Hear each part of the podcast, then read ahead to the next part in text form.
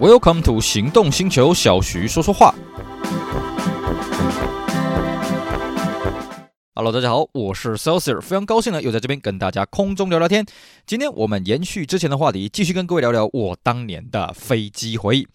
好的，我们这一系列节目呢，主要是以我十多年前因为某些因素呢，常常在空中飞来飞去，累积了很多关于买票啦、check in 啊、搭机啊一些有趣的、精彩的回忆，还有一些有趣的故事。那我们在上一次的节目呢，跟大家讲到了传说中的商务舱啊，呃，是的，各位不要怀疑啊，身为三级贫农啊，对我来讲，买商务舱机票根本是遥不可及的梦想啊。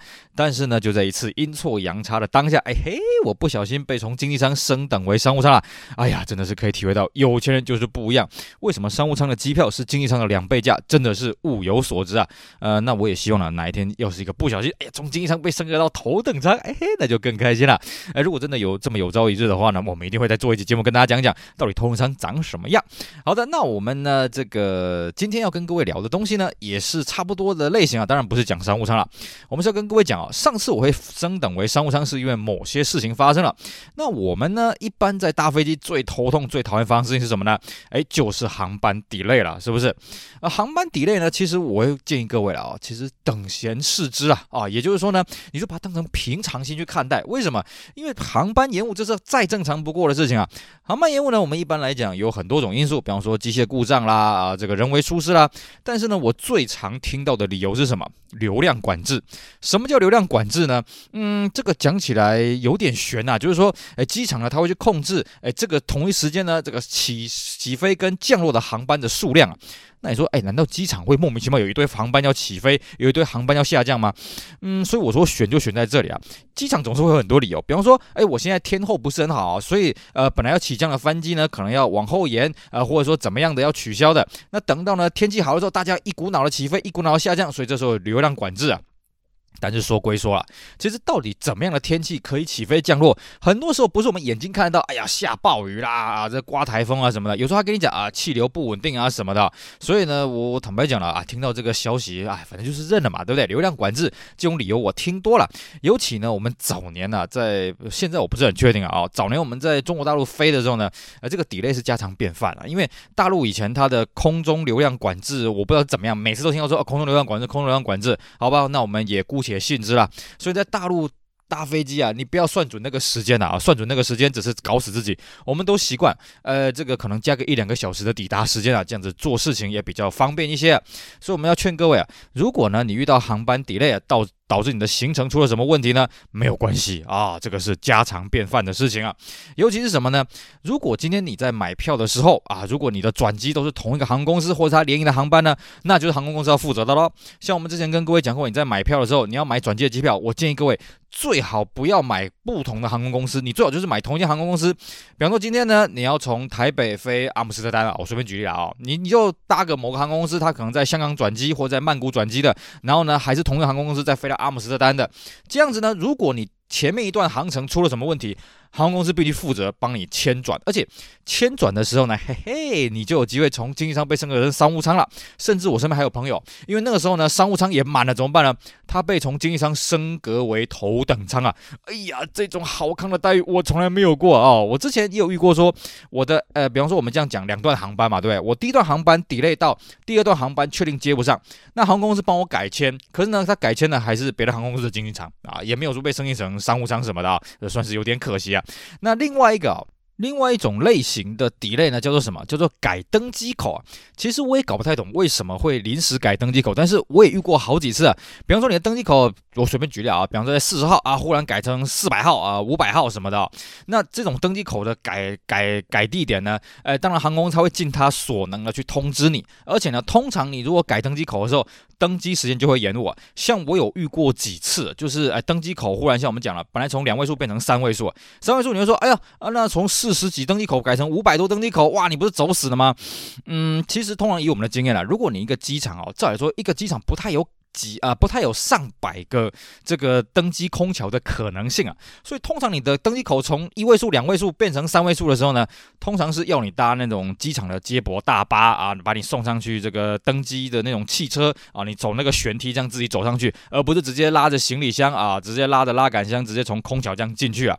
那通常啊，我遇到都是要改登机口，如果这样子改了很远的话，它航班会 delay。然后呢，我还有遇过，就是它航班 delay，因为 delay 了好像两分呃两个小时，所以呢，他现场发餐券啊。那现场发餐券呢，呃，如果你觉得哎呀现场发餐券好开心啊什么的，那我要恭喜你，表示你没有什么在搭飞机的经验。像我们都很清楚啦，你常常在搭飞机的人哦，你不要说哎呀我肚子饿了，反正这个机上有餐点嘛，我就直接靠着这个机上供应的餐点。来填饱肚子什么的哦，这个在我们常常搭飞机这是不好的习惯。为什么呢？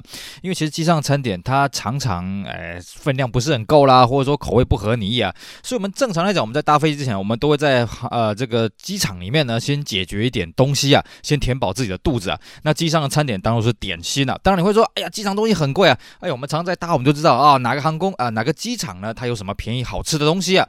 所以呢，那一次我拿到餐券的时候，我也觉得，哦天哪，我已经吃饱了，还有我餐券还要拿去，还要拿去消费什么？而且各位了解啊，那是餐券，那不是说啊，那我去买纪念品啊，我去买杂志来翻了，不行。它只能用在机场里面关于餐品方面的消费啊，如果是不是吃的，不是喝的，对不起，都不能买哦。所以呢，那时候我拿到那几次餐具，我会觉得，哎呀，相当的伤脑筋，因为我哪知道，我们通常呢都是在 check in 之前或者之后，也就是说你到登机口之前，你去这个吃这个东西啊，你不可能说啊，我先到登机口看一看啊，啊，登机有 delay，哈哈哈，啊，我再去拿餐券啊，登机没有 delay，啊，我赶快去吃，这样你可能时间会来不及啊。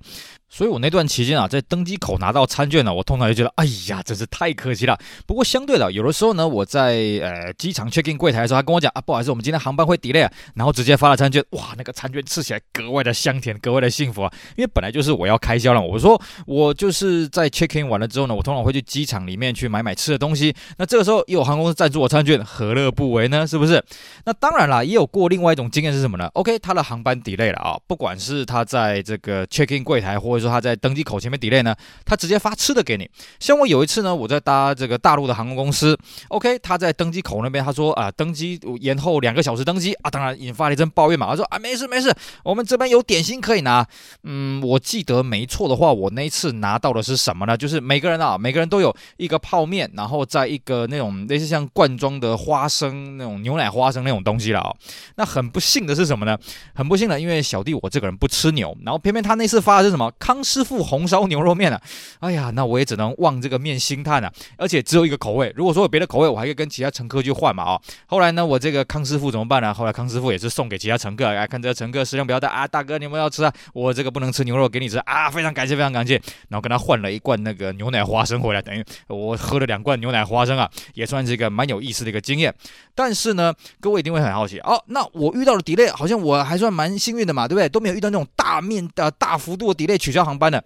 有，我有遇过。像我之前跟各位讲啊，我在签就是在这个转机的时候，那曾经有遇过，说我第一段航班被取消，然后他们帮我签转了。那我还有一次遇到的是比较深刻的东西啊，这一次的经验呢，让我至今都是印象非常非常深刻啊。我们之前跟各位讲过，以前我在飞香港的时候，我很常搭太航啊，T H A I Thai 哦，这个航空公司。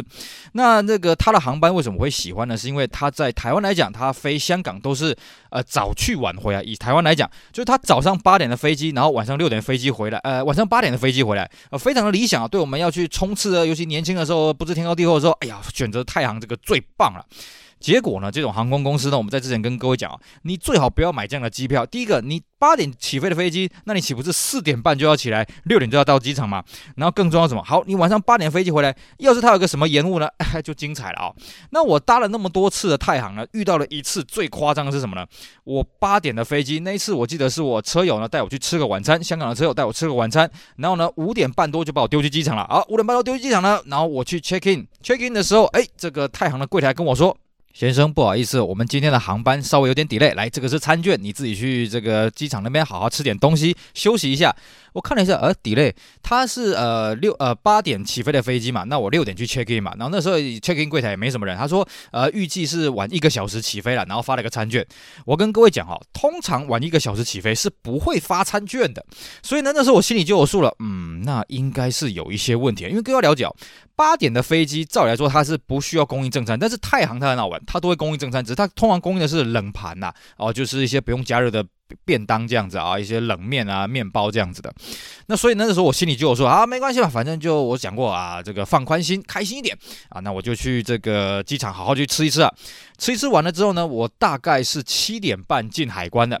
进海关我就慢慢的咕啾咕啾咕啾拉着我的这个登机箱、拉杆箱啊，慢慢的到了这个登机口啊。然后呢，到了登机口了之前，我想说，哎呀，其实我也不用急着过去嘛，所以我就看了一下，呃，这个机场里面它有很多航班的资讯，然后上面写说，嗯，改到九点，哇，改到九点，哇，天哪，我七点半我到九点，那登机时间应该就是还有一个小时半嘛，哇塞，那我要怎么打发时间呢？于是我在香港机场里面的这个商店逛了逛，逛了逛，逛。逛到真是没办法逛了。好了好了，我九点啊，那我再去看了一下这个告示板，他跟我说改到十点。我说天哪，不会吧？那我又想尽办各种办法呢，在机场里面又待了一个小时，后来受不了，算了，我去这个航空公司的这个登机口啊。果然一去登机口，精彩啊！因为其实不止我要搭这班航班嘛，哦，还有很多其他，尤其台湾的观光团呐，啊、要搭这班航班回去台北啊，可能明天他们要上班什么的，哇，这上面这个人声鼎沸啊，哦，大家议论纷纷啊，因为你的航班本来是八点，然后你现在改到九点，又改到十点啊，这这大大家很头痛啊，你到底什么时候要飞啊？而且那个时候我去看了一下，哦，哎，奇怪了。正常来讲，我们改航班，那应该是飞机还没有到，比方说它前面一段的飞机还没有降落嘛。诶，可是我看了一下登机口，登机口那边是有台飞机在那边的啊，是有空桥有衔接的，表示什么？表示上一班的航班是有下降下来，而且让旅客下来的。但是很奇怪的是哦，通常我们在登机口看到晚上了啊，看到外面的飞机呢，它至少驾驶舱的灯应该是亮，然后那个航班的座舱的灯也都是亮。对不起，那一台飞机完全都是暗的，完全都是空的，而且也没有看到什么行李车。那边跑来跑去，通通都没有。那我就觉得，哎呀，这个大事不妙。然后呢，这个太行那边说了说法是啊，我们因为有一些这个机械啊，他不说机械，他说应该航班调度的问题，他倒是没有讲机械。所以他讲航班调度问题，我想说，嗯，奇怪，那你的飞机不在这里吧？到底有什么调度的问题呢？我也搞不懂。那那个时候我看到，哎，他现场有发一些简单的，像我们讲的泡面啊，简单的一些罐装的食品啊，给大家去享用啊。那我心里面想，哎呀，早知道我就早点来了。那可是那时候十点了，我实在是不知道怎么打发时间呢。那我就这个过去找人来聊天呐，我就问了一下，哎，到底是怎么回事？他说，哦，这个好像是有一些机械的问题，然后他们临时要调航班也调不过来，所以他们好像在请地勤在维修什么的啦。那我就说，哎啊，没有人去抗议吗？哦。他说：“你是你应该是刚刚来的，对不对？呃，刚刚已经有人去跟他大小声了啊，在此前就一波一波的人去跟他大小声啊什么的。而且重点是，太行他在飞香港到台北呢，它只有一段的航程，也就是说，它没有其他的航班啊、比方说啊，这个八点一班啊，十点一班啊，十一点一班啊，它倒是没有，所以只有这一班可以回去台北。那我心里面想，哇塞，不会吧？那这样子不知道等到猴年马月，而且完全没有进展。他说他们也是从八点一路等等到现在十点了啊，然后现在还不知道什么时候可以。”登机，甚至他登机时间，他就呃就随便写一个，比方说啊，预计十一点登机，预计十一点半登机什么的，一直在变。然后呢，我就想，哇塞，那他没有说什么，就直接取消航班，让我们在这边过夜嘛？他说。倒是没有了哦，倒倒是没有听到这个消息啊。然后呢，这个等到十一点的时候还没有登机啊，大家已经开始在鼓噪了。甚至呢，我都还有听到有人说：“哎呀，等一下，我们不要登机了啊！那个我们串联起来，我们不要登机了啊！我们拒绝登机啊！这个太行太过分了什么的。”但是坦白讲啊，我觉得航空公司它的策略也是很奥妙的。他也知道，大家明天是有事情，你真的有办法落的这个在卡在这个登机口不登机的人也是极少数了。我先把大部分人把他给弄上去飞机啊，安抚大家的情绪呢，然后呢，我们再做打算。于是呢，我记得大概到十一点的时候了啊，这个太行那边好像一个比较高的地地形的主管啊，出来跟大家说明啊，那当然也是被大家包围啊，你这到底在干什么？啊，被人家骂啊什么的。然后呢，就有人说啊，那你有没有提供我们大家过夜啊？如果我们真的太累不过夜行不？呃，我们想要过夜，明天再回去行不行啊？什么的。然后那个时候那个主管倒是没有答应了啊，所以大家就继续在鼓噪。但是我相信啊，大家应该也是问开心的，因为我在想啊，可能在在现场的人呢，大概只有我有办法在这边多过夜。因为我隔天真的是没什么事情啊。但是呢，我也不是很想这样子，因为坦白说了啊，这个都已经兵疲马困了，是不是？而且我的换洗衣服呢，如果要多待一夜呢，我可能要翻面穿了。好吧，就这样一直拖拖拖拖拖，耗耗耗耗，耗到十一点半多的时候呢，呃，这个太行那边又准备了一些食物啊，什么有的没的，但是大家都已经兵疲马困了。等到十一点多的时候，哎呀，终于啊，他说啊，可以开放登记啊，十一点半多，十一点半多可以开放登记啊。然后呢，这个大家呢，有一些人不想要登机的啊，然后呢，太行就开始说，哎呀，大哥啊，不要这样子啦，啊什么的，好说歹说的把他们哄上去啊。然后呢，我其实我想说，哎呀，也不用去这个盼望他们会有什么更好的这种待遇了，我就登飞机了。登飞机之后呢，哎，我一坐下来，我隔壁的一个小哥也坐下来了。然后我那个小哥，我当然就跟他聊天嘛。哎，你等了多久啊？你从哪里来啊？什么的？他就说，哎呀，其实啊，这个最后了啊，因为他是比较晚登机的。他说了，最后呢，太行就说，那不然这样好了，你们不愿意登机的人，直接机场的过境旅馆过一天。我心里面想，哎呀，真是可惜呀，我没有坚持到最后啊。当然了，我不是鼓励大家一定要这样子抗争什么的，我是觉得，啊，好吧，反正就遇到这个事情了嘛。最后呢，我们是十二点半起飞的飞机啊，那飞到台北呢，啊，飞到桃园机场都已经一点哦，我看是两点了，对，我记得是凌晨两点了。然后凌晨两点，各位说，那这个机场还开着吗？还有开着啊，因为桃园机场我记得是没有宵禁的，还开着。而且呢，整个机场就是服务我们这一这一个飞机的人，所以什么事情都超快的啊！你要通关超快的，呃，你要买免税品超快了，呃，你要领行李超快了，因为大家都想要赶下班啊，噼里啪啦把大家全部把它弄出去了。可是有个问题是什么呢？好，那你要怎么回去？因为我那时候眉头一皱，糟糕了，在桃园机场的接驳巴士呢，大概只到凌晨一点有最后一班的接驳巴士啊。那计程车呃，可能也是太贵了，因为我住台北嘛，桃园到台北你搭计程车还要台币一千四百多块钱，我正在伤脑筋说我的钱可能不够了之后怎么办呢？哎，这个时候太行他就有负责，因为我记得好像是规定啊，就是说你如果害得旅客没有办法回家的话，你要想要把这些旅客弄回家。所以我记得我们一下飞机的时候，太阳就开始在分类啊，那个有要往台北的旅客跟我走，要往台中旅客跟我走，台南旅客跟我走啊，然后等等等等，结果呢，他们调查到有一家子他们是住台东啊，哦，东边的东啊，当兵啊，呆当啊。这个太行也算是很够意思哦。后来我们 check in 完了之后呢，太行就安排了巴士。哎呀，往台北的请上这台巴士，呃，往台中的这台巴士，往高雄、台南的这台巴士。然后针对那一家子，我记得一家四口，他们住台东的呢，太行怎么玩呢？他就真的是雇了一台那个福斯啊，Volkswagen 那个小小休旅车啊，应该算是那种福斯 T 4 T T 四 T 五的那种车子哦，载他们专程把他们载回去台东啊，哇，这个是我觉得算是蛮有诚意的。不过不得说，呃，飞机降落机场的时候已经两点了，我们出了机场大概已经三点了，我回到我台北的住处已经四点半了，哇，真的是隔天一整天的行程了，都是昏昏沉沉的。不过呢，这一段这个经验也算是蛮难能可贵了。我必须跟各位讲啊，虽然说。你大家会觉得，哎，航空公司好像很可恶啊！你看是他们的机械就害得我们啊，这个这个行程 delay 什么的。我要跟各位讲啊，行船走马三分险啊！你就算今天你是开航空公司的，你也不敢保证说每次你的航班都不会 delay 嘛，每次你的航班机械都会呃这个完美无缺的嘛。所以我觉得大家互相体谅啊。至少这次太行的表现让我觉得，哎，虽然呢你让我多耗了这么多个小时，不过你也把我送到家了，而且你也提供你该提供的餐点了。所以呢，我也觉得没什么好好好讲的了啊、那我们来跟各位聊的是呢，我们。总结了我们这段期间呢搭过的航空公司，哎，到底这些航空公司有什么有趣的事情呢？好的，我们今天呢就来跟各位聊聊我所接触过的航空公司。好的，其实呢，呃，我记得我最早了哦，搭飞机离开台湾呢，是一九九三年去香港。当时，当时的香港搭什么航空，我真的是已经没什么印象了，因为那个年代不像我们现在有手机啊，有数位相机啊，那个年代是软片相机哦，呃，你拍照片啊，软片要钱嘛，那你冲洗要钱，那洗出来相片也要钱，所以我真的是已经忘了那时候搭的是什么航空啊。后来在一九九四年的时候去了一趟新加坡，那一次搭的是什么航空，我也真的是没什么印象，因为也没留下什么照片啊，这个现在想想相当可惜啊。我真的比较有印象的呢，是我应应该是在一九九六还是九七年的时候，那时候呢，我跟我妈两个人参加了旅行团，我们一起去欧洲去玩了好几天啊。那一次呢，我就印象非常清楚啊，那次搭的是 KLM 啊，我们台湾翻译叫荷兰皇家航空公司啊。诶，KLM 这三个字到底是哪三个字的缩写，我也不是很清楚。但是呢，它的 logo 这就是蓝白色的涂装，然后 logo 呢是一个类似像皇冠的一个造型，上面再写个 KLM。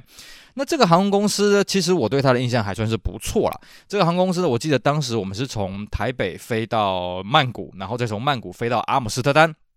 那这一段航程当中，我记得台北飞曼谷是四个小时，曼谷再飞阿姆斯特丹是十六个小时，中间在曼谷转机转了三四个小时，相当的久啊。但是呢，呃，这个飞机坐起来，我说其实算是舒服了。而且在那个年代啊，那个时候大概一九九六年、九七年那个时候，哎呀，航空公司的这个安检也好啦，一些各种规矩啦，跟我们现在真的是完全不一样。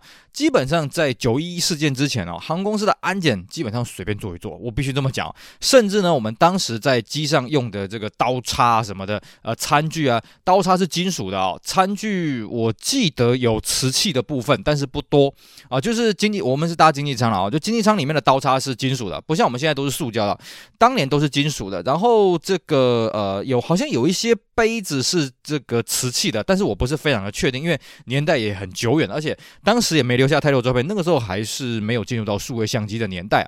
只是我印象很深刻的是哦，我们在第一段。台湾飞曼谷的路上呢，大概只用了一次的餐啊，哦，不是路上了，在空中啊用了一次餐。但是呢，在曼谷飞到荷兰这一段路程呢，我记得每四个小时就用用一次餐啊。他有去做这个日照的一个管制啊，因为曼谷跟荷然时差，我这样算算，应该至少差了六个小时左右。他有去控管那个日照，我记得我们是七晚八晚在台北上了飞机，然后到了曼呃到了阿姆斯特丹那边是七早八早了，因为时差还有中间转机的关系嘛。但是中途呢，他虽然有管制日照啊，但是诶，他送餐四个小时送一次，我记得就是一直让我们吃，一直让我们吃，一直让我们吃，让我们吃，让我们睡，让我们吃，让我们睡，让我们吃，让我们睡。当然那个年代的经济舱它并没有什么个人的娱乐荧幕，它就是经济舱，呃，可能这个最前排有个很大的荧幕，然后呢过了几排呢空中。会吊挂一个荧幕下来，大概是这样。那上面的电影当然就是随便他播了，我们自己也没有什么选择权。不过当时呢，我印象很深刻，哇，航空公司播的都是这些院线的电影啊，院线的强片啊。我本来想说是不是播一些二轮啊什么，没有哦，播的这影片还算是不错。我印象深刻就是他让我们一路这样吃吃吃吃。后来我们要回来台湾的时候，也是从阿姆斯特丹飞曼谷转机，然后再回到台湾了。我记得回程也是一路这样子吃吃吃吃吃，大概就是嗯，大概就是四个小时吃一次啊，这个让我印象非常深刻。深刻到什么程度呢？后来大概在九七年的时候呢，我跟我妈呃去了一趟美国，也是跟团。那这一团的美国团也蛮好玩的。我们先在夏威夷待了一段时间，之后呢再飞美国本土。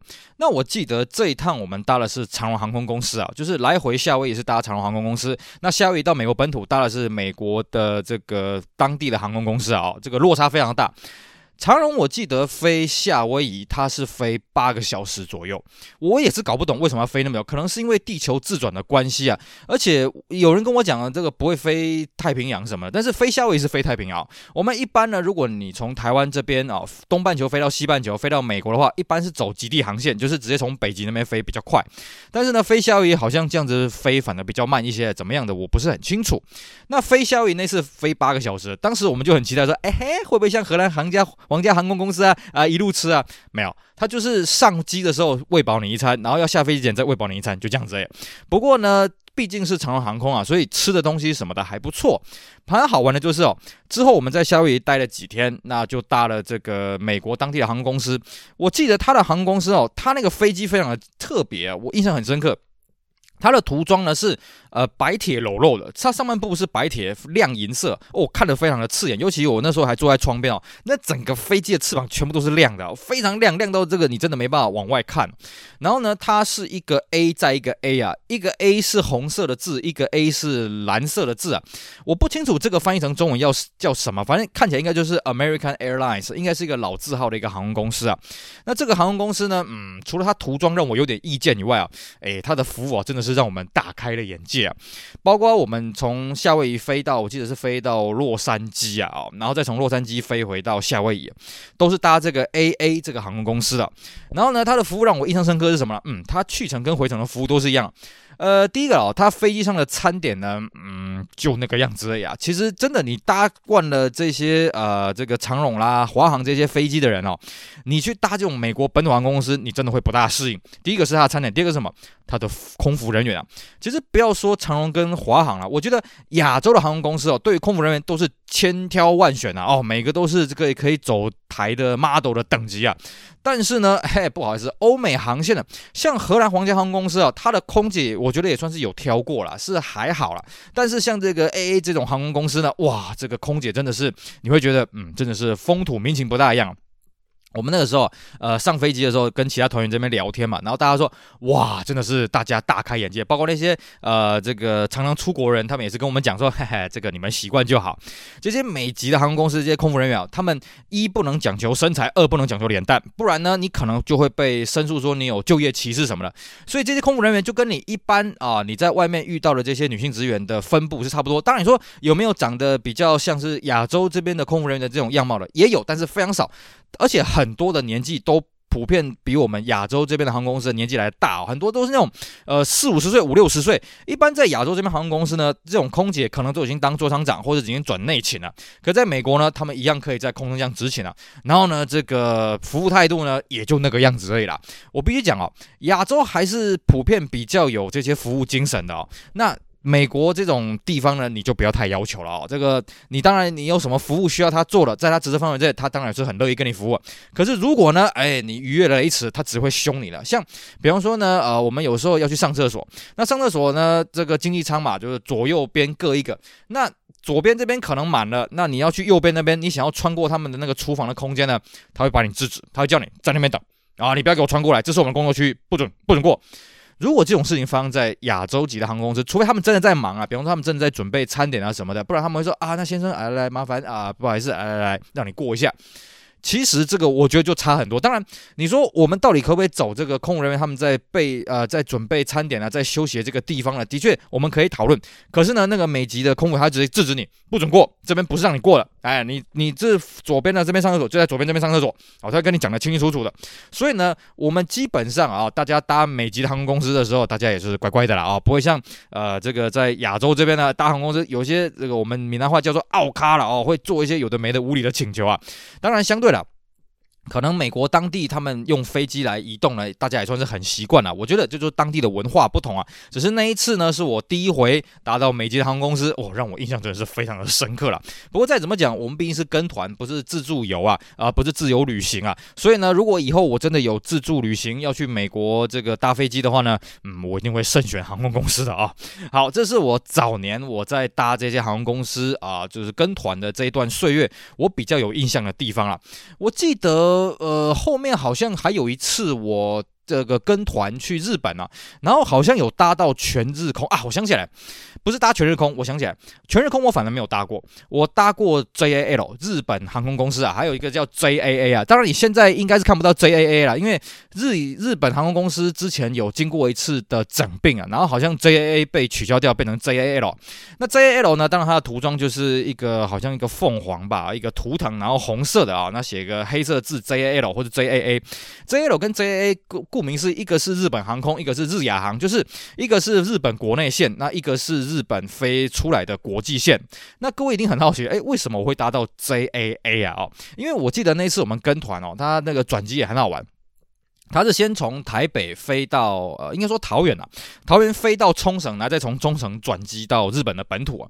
那当然，冲绳转机到日本本土呢，冲绳本来就是现在广义的日本的领土的一部分啊，所以呢，他在台北啊，就是桃园飞冲绳的这一段航程，它是用 JAA。那么到了冲绳飞到呃这个本土的时候，它用的是 JAL。我坦白讲啊，其实对多数台湾人来说呢，对于日本有一些憧憬什么的。但是呢，你真的搭过一次 JAL 或者 JAA 啊，当然现在你搭不到 JAA 了，你就会真的是改观哦。我们会觉得说，哎呀，日本很有服务精神啊，日本的服务很细致啊什么的。你真的搭过 JAL，尤其是当年你搭过，你就知道，，JAL 这个这个航空公司为什么那个时候还没倒呢？为什么到？后面这前几年才倒呢，因为你会发现，第一个它的服务也就那个样子诶，第二个什么，它的餐点真的是不怎样。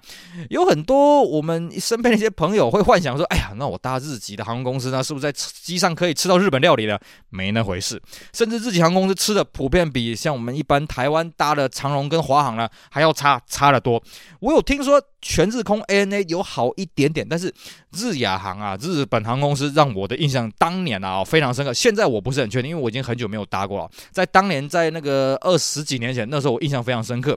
而且还有一个，在当时日本航空公司还有一个全球独步的东西，什么？他当时我记得是全球唯一一个可以在飞机上面吸烟的。呃，这个大家可能现在听起来会很惊讶，因为现在全世界航空公司，除非你是私人航空啊，就是呃私人的飞机啊，不然如果你是公众航空公司，是一律禁烟的哦，全程。到任何地方都禁烟的。然后呢，当时的 JAL 跟 JAA 呢，它是有分禁烟客舱跟吸烟客舱的。我记得很清楚，那时候我们在 check in 的时候，因为是团体一起 check in 啊，所以我们的这个位置是被分布在一起的。正好那个时候呢，我们有一段航程，我跟我妈呢，我们两个人被分配到吸烟客舱。哦，那真的是受不了，里面呃，当然当年没有这观念了，我们现在才知道，里面全部都是满满的 PM 二点五，真的里面的空气全部都是灰啊啊，全部都是那个烟在那边飘啊。那我跟我妈实在受不了，我们就决决定换到。非非吸烟客舱，哎，这个 JAA 这一点做的也不错啊，他的确那边有空位，他就把我们换过去了。换过去，你说有没有好一点？有啦，眼睛看过去是好一点，但是呢，飞机毕竟是一个密闭空间，它密闭自己循环的一个状态嘛，所以你在后面那些吸烟客舱吸的烟呢，你前面的非吸烟客舱你还是闻得到啊。这也是为什么后来全球的航空公司呢都全部采用禁烟的航班啊。所以那次我搭完 JAL JAA 之后呢，我再也不搭这个航空公司了。我们之后呢，如果要去日本旅游，我们都会先问一下旅行团，哎，你是不是搭日本航空公司、日亚航空公司呢？呃，这个如果是搭这个，我们就敬谢不敏了。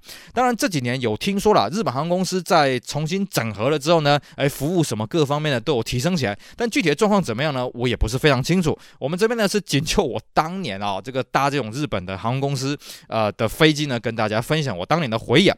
所以我们这边都会建议各位，如果你要去日本玩的话，你最好不要抱持那种从日的心态。哎呀，我要搭日本航空公司，我要搭日亚航空公司啊！我觉得你是自己找罪受啊！这个甚至我都觉得全日空的服务啊。普遍听身边的朋友讲啊，还是呢这个长荣跟华航比较，我们比较习惯啊，不是说它好或者不好。我觉得可能日本人他们也觉得，呃，航空公司本来就该这样子服务吧，可能是这个样子。我觉得那是文化上的一个差异啊。然后呢，再来，呃，等到这前呃这个十几年前，我开始因为某些缘故呢，我常常飞来飞去呢，那个时候我就当然自己去选择航空公司嘛。那我们刚刚有讲过，哎，荷兰航空公司也好，日本航空公司也好，ANA 也好呢，那因为我的目的地不是日本，也不是欧洲。所以呢，我要飞的地方，哎，就不会达到这样的航空公司啊。我当时呢，最常飞的是香港，可是呢，我选择的却是太行啊啊，T H A I 啊，呃，全名叫什么我忘了，反正简称就是太行。各位一定很好奇，哎，那太行为什么会选择从台北飞到香港搭的是太行呢？哎，这个东西跟泰国有关联吗？好的，为什么当时我会选择太行呢？我们就留在下一节节目去跟大家好好聊一聊我当年在搭飞机的这些跟航空公司有趣的经验跟回忆，希望大家不要错过喽。好的，以上呢就是我们今天节目内容，非常感谢各位收听，也希望大家去支持我们其他精彩的节目。我是 sales，我们下回再聊，拜拜。